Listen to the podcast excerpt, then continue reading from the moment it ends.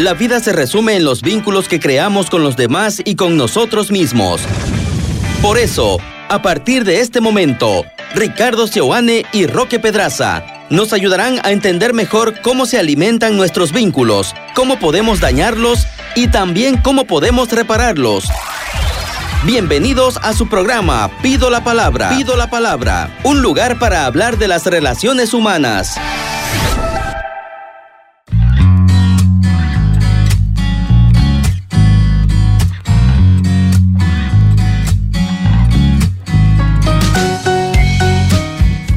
Muy buenos días, queridos hermanos. Sean ustedes bienvenidos a su programa Pido la Palabra.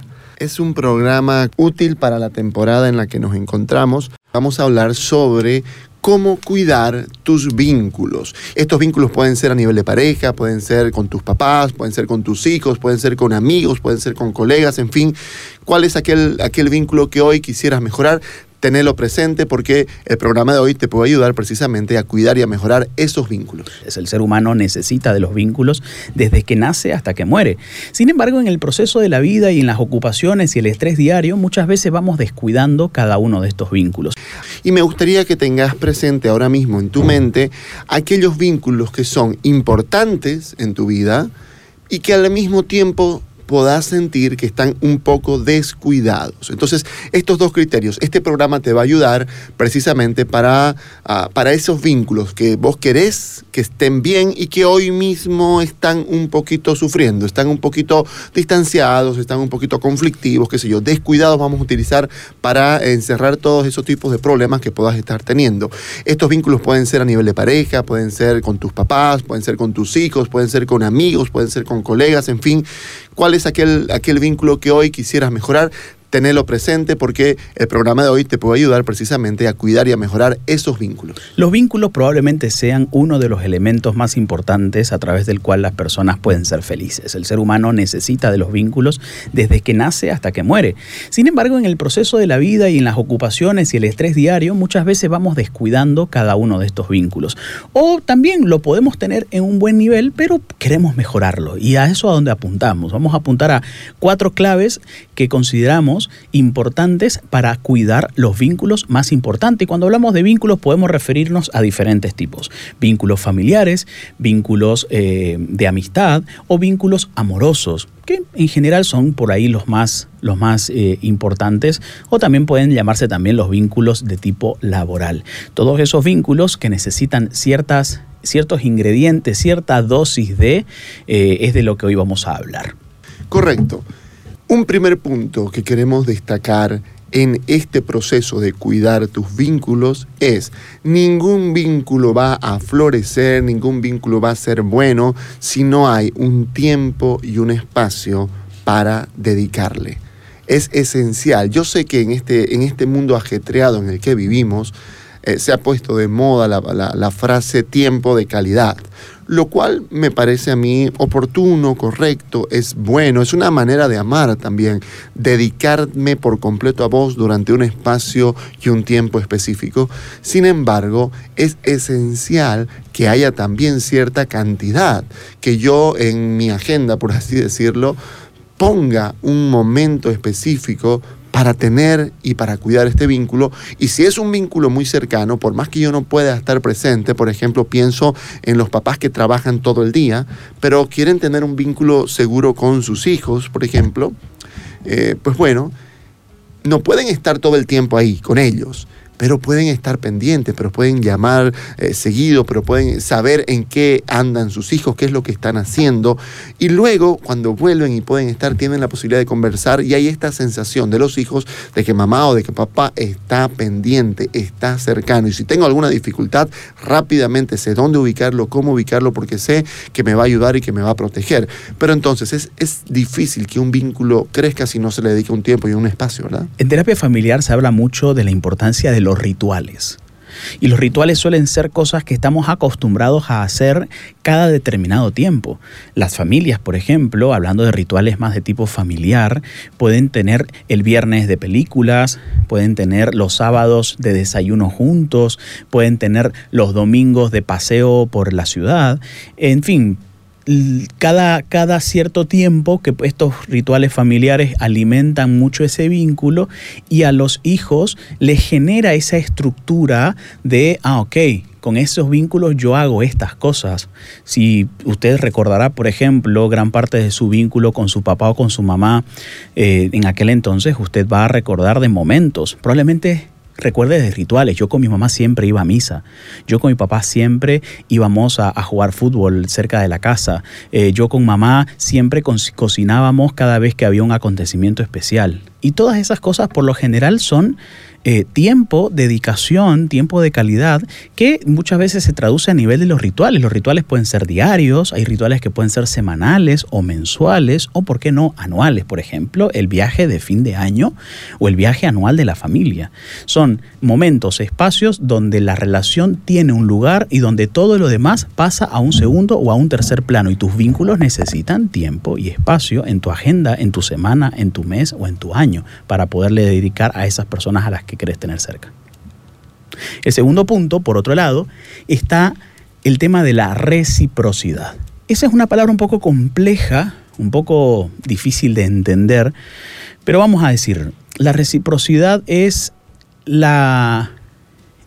La reciprocidad es la clave para que las relaciones prosperen en el tiempo, porque desarrolla una dinámica de ida y vuelta que hace que las personas se sientan correspondidas a partir de lo que hacen, que aquello que hacen es respondido adecuadamente por la otra persona y por tanto estoy en una relación en el que doy y recibo. Para esta vamos a hablar de principalmente de las relaciones de pares, por ejemplo, colegas, compañeros, amigos, eh, hermanos, parejas, principalmente la reciprocidad tiene que estar puesta en, esa, en ese tipo de relaciones, porque esas relaciones ayudarán y crecerán en la medida en que los dos sientan que lo que hacen por el otro eh, tiene sentido para la otra persona y que al recibir eso es capaz también de dar conforme a lo recibido, dar y recibir, ayudar y ser ayudado, escuchar y ser escuchado. Es una dinámica de reciprocidad que ayuda muchísimo a la mm, longevidad de las relaciones o de los vínculos, cualquiera estos sean. Póngase a pensar cómo, cómo se siente una persona que no vive en una relación recíproca. ¿Cómo se siente eh, una persona que, por ejemplo, piensa que da mucho más de lo que recibe? ¿Qué le pasa a ese vínculo donde no hay este equilibrio entre dar y recibir? Pues bueno, a la larga eso se va a ir eh, cansando, desgastando. Y esta persona que siente que da más, un día se dará cuenta que es injusto.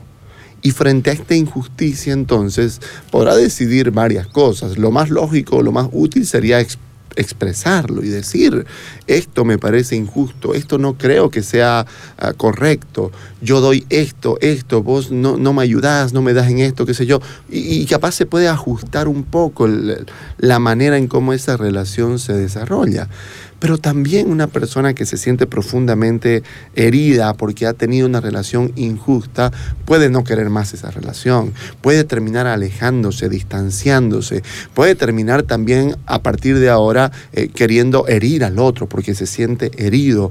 Y peor todavía, si luego de que expresa que es injusto no recibe ningún cambio.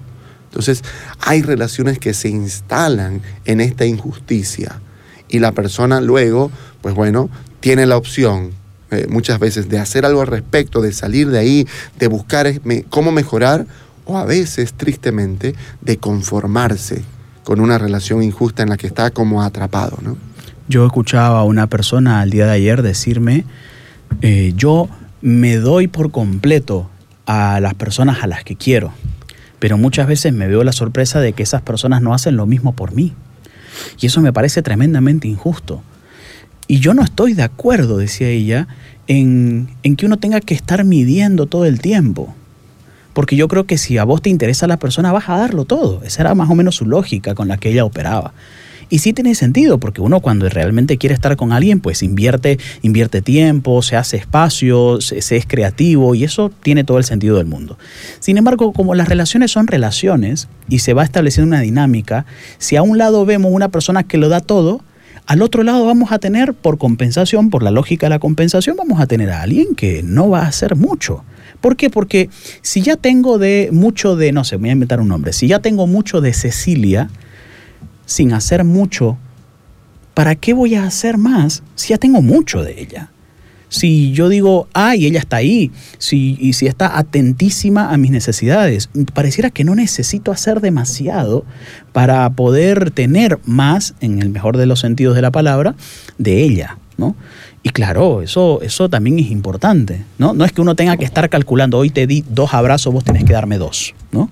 Quizás no llevarlo al extremo matemático de la situación, pero creo que es importante decir, ok, eh, quizás este vínculo está siendo descuidado, entre otras cosas, porque una de las partes no está respondiendo adecuadamente a lo que uno de los dos está haciendo. Y si yo soy la parte que me toca comprometerme un poco más, quizás necesita invertir un poco de esfuerzo, porque no me van a hacer de vuelta, no me van a hacer, no va a ser algo natural en mí, porque voy a tener esto, pero si yo quiero que ese vínculo dure, no me nace hacer demasiado por ella, porque ella ya lo da todo, o, o él, pero necesito hacer cosas porque si ese vínculo quiero que dure y no quiero que después tener a una persona que se canse y después lo suelte ese vínculo, entonces yo necesito agarrar y comprometerme en ciertas cosas por más que no me nazca necesariamente.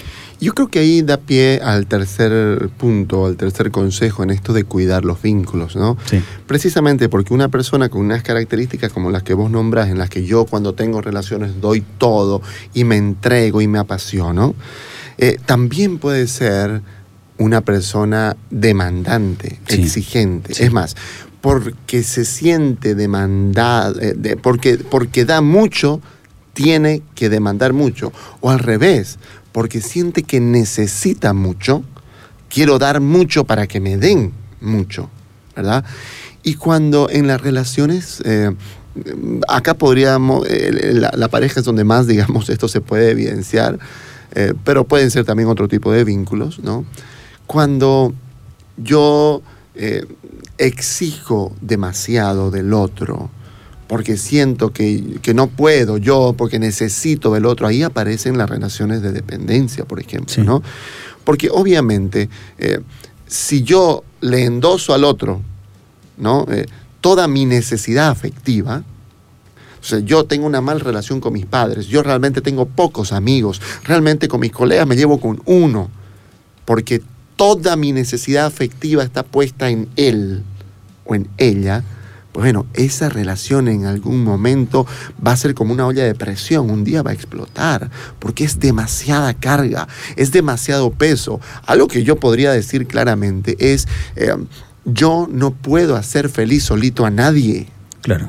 Estamos hablando de vínculos precisamente porque necesitamos, para ser felices los seres humanos, multiplicidad de vínculos. Claro. Si yo quiero ser feliz con uno y a ese uno le, le pongo toda mi necesidad afectiva, bueno, es como ahogar esa, e- ese vínculo y esa relación. ¿no? Por tanto, la clave tercera es el equilibrio.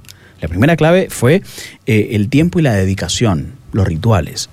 La segunda clave fue la reciprocidad, el ida y vuelta, el te doy, el me das, el te escucho, el me escuchás. Y la tercera es el equilibrio. El equilibrio centrado un poco, o, digamos, alejándonos de dos extremos, ¿no? Del extremo uno, que es la intensidad, la demanda, como bien hacías referencia vos hace un momento, y el segundo es el distanciamiento, ¿no? El distanciamiento, el, el- el- el aparentemente el que no me importa. el- Evito el conflicto todo el tiempo. Evito el conflicto todo Mejor el ni le digo tiempo. para no pelear. me distancio, llego tarde, no me importa. Me salgo, no le digo dónde voy. Exacto. Entonces es como que vivir al margen del vínculo continuamente. Entonces ese equilibrio es lo que nos lleva muchas veces a la serenidad. Sí, y además, esos dos extremos se retroalimentan. Claro. ¿No? Si yo todo el tiempo estoy ahí, estoy ahí, estoy ahí, el otro huye, huye, huye, Sí. huye. Y como este huye, huye, huye, huye, el otro está ahí, está ahí, está ahí, está ahí, ¿no? Entonces es un gato y ratón, Sí, claro. ¿no? Se, se- se- se establece un vínculo así, una persona súper intensa y una persona esquiva o evasiva. Claro, yo muchas veces le- me ha tocado decirle a un par de parejas con ese esquema, es decir, ok, fíjense, ustedes se han acostumbrado siempre a que hay un perseguidor y un perseguido, un ladrón y un policía, alguien que busca al otro, el otro que es buscado, y están presos bajo esa dinámica. De a temporada es él quien está más dependiente de ella, y de a temporada es ella quien está más dependiente de él. Básicamente repiten el mismo patrón, no importa quién sea el que está desarrollando un rol u otro. ¿no? Finalmente, El cuarto punto tiene que ver con la comunicación. Qué importante es para cuidar los vínculos comunicarnos adecuadamente. ¿Qué cosas, qué formas de comunicación inadecuada se te ocurre en un vínculo que está pronto a desgastarse? Por ejemplo, todo el tiempo supongo cómo se siente el otro y supongo los motivos por qué hace las cosas. Sí. O sea, yo todo el tiempo estoy suponiendo que él eh, llegó tarde porque no quiere estar conmigo. Entonces, que él no me llama porque ya no me quiere. Sí. Eh, ya no hacemos cosas juntos porque de pronto está con otra. O sea, empiezo a suponer constantemente todas las acciones del otro. Supongo uh, todo el tiempo. Entonces, la posibilidad de encontrarnos es poca y la posibilidad de que hayan malos entendidos es altísima. Y además que es una cosa que se va a retroalimentar también. Si yo en mi relación no tengo la posibilidad de sentarme y decirte, esto estoy pensando, de validar lo que estoy sintiendo, que a veces son temores que a veces son temores. Hay gente que viene eh, de experiencias de abandono en su, en su propia vida, que luego las trae a sus relaciones eh, adultas, de amistad o de pareja o, a nivel laboral, y de pronto eh, lo que me pasa es que tengo miedo a que de pronto vos te vas, me dejes, me abandones. Entonces, ese temor está patrocinando todas las suposiciones que yo estoy teniendo, pero no puedo sentarme a decir, realmente esto está pasando eh, vos te estás desenamorando de mí, hay algo que está mal en nuestra relación, hay algo que no estás disfrutando. No, simplemente lo supongo, no me hago cargo de ese miedo que estoy teniendo, no lo puedo expresar. Y yo, vamos a decir una cosa así, una, un foco de problemas en parejas y en vínculos en general son temas que no podemos hablar es como un caldo de cultivo de un montón de problemas y conflictos. Cuando en un vínculo empiezan a haber un montón de cosas que las supongo, pero que no nos podemos sentar a hablarlas claramente, de ahí se desarrollarán muchos problemas. Yo creo que, en el tema de la comunicación muchas veces nos hemos acostumbrado no solamente a suposiciones, sino también a comunicaciones eh, que no son las correctas, como por ejemplo la persona que está aburrida e irritable, pero en el fondo está triste. Claro. O el, o la- o el iracundo No que claro. explota ante una determinada situación, pero en realidad lo que él está sintiendo es una vulnerabilidad que no sabe cómo hablarla. Qué importante es en los vínculos en los que estamos que podamos aprender a ser reales con aquello que sentimos, a identificar aquello que sentimos y a poderlo decir. Qué, maravilloso es estar en vínculos donde yo puedo ser quien soy y puedo sentir lo que siento y puedo decírtelo. Puedo ponerme, eh, puedo exponerme de alguna forma ante eso. Y es maravilloso estar en vínculos donde sentimos que podemos ser nosotros mismos que probablemente sí nos dé un poco de vergüenza o de reparo decirte ciertas cosas, pero eso no es razón suficiente para no decírtelas. Que sí, puedo estar un poquito conflictuado con, con, con decirte esto porque quizás en el fondo pienso que no debería sentirlo, pero no importa, igual te lo digo, te digo lo que siento, lo que estoy pasando, lo que me atemoriza, ¿no? Me trago, no sé, me trago mi, mi, mi, mi dificultad y mi miedo de que vayas al gimnasio solo, pero para no ser una persona intensa prefiero no decírtelo y me lo voy tragando y esa amargura me va carcomiendo por dentro, no te la voy comunicando. Eh, o o quiz- quizás te digo cosas como no deberías ir o eh, es muy caro, eh, ¿para qué vas a gastar dinero? Cuando en realidad lo, Claro. que, lo que te tengo que decir es No te lo digo. que me siento insegura, me siento inseguro, me da miedo a veces, Y qué importante que la comunicación vaya por canales claros, transparentes y emocionalmente correctos, acorde a lo que yo realmente estoy sintiendo y no le voy poniendo una que otra cosita para camuflar o para maquillar aquello que yo realmente siento. Entonces, comuniquemos abierta y directamente porque seguramente nuestras emociones van a patrocinar el mejor de los vínculos. Repasemos por último, una vez más, estos cuatro consejos que hemos dado para cuidar los vínculos, Roque. Claro que sí. El primero de ellos es eh, dedicar tiempo y dedicación a la familia, a, la- a los amigos, a los vínculos, a los que uno quiera, a la pareja, por supuesto. Crear rituales. Segundo, crear y generar reciprocidad en la dinámica, sobre todo en las relaciones de pares, colegas, amigos, parejas. Eh, el tercero es generar un espacio de equilibrio en esas relaciones entre estar juntos y el que cada uno vaya desarrollándose en sus espacios personales. Entender que el espacio personal del otro no es una amenaza en sí misma y, que, es muy sano. Y que todos necesitamos más de un vínculo para ser feliz. Y que todos necesitamos más de un vínculo para ser feliz y un equilibrio en ese sentido nos viene bastante bien. Y el cuarto es comunicar asertivamente, comunicar adecuadamente lo que nos pasa. Claramente. Claramente lo que nos pasa este, eh, y dejar que el amor te salpique también. Eh, entonces... Eh, eh, la, comunicación asertiva, directa, eh, no eso que acabamos de hacer ahora, por supuesto, que es lo más indirecto, sino más bien todo lo contrario, es tener la claridad de poderte mirar al rostro y decir, esto me pasa, esto siento, cuando a vos, cuando esto vos haces necesito. esto necesito, esto deseo y esto me gusta. Y esas cosas son tremendamente importantes para cuidar nuestros vínculos. Escuchaste Pido la Palabra con Ricardo Seoane y Roque Pedraza por 93.7 FM.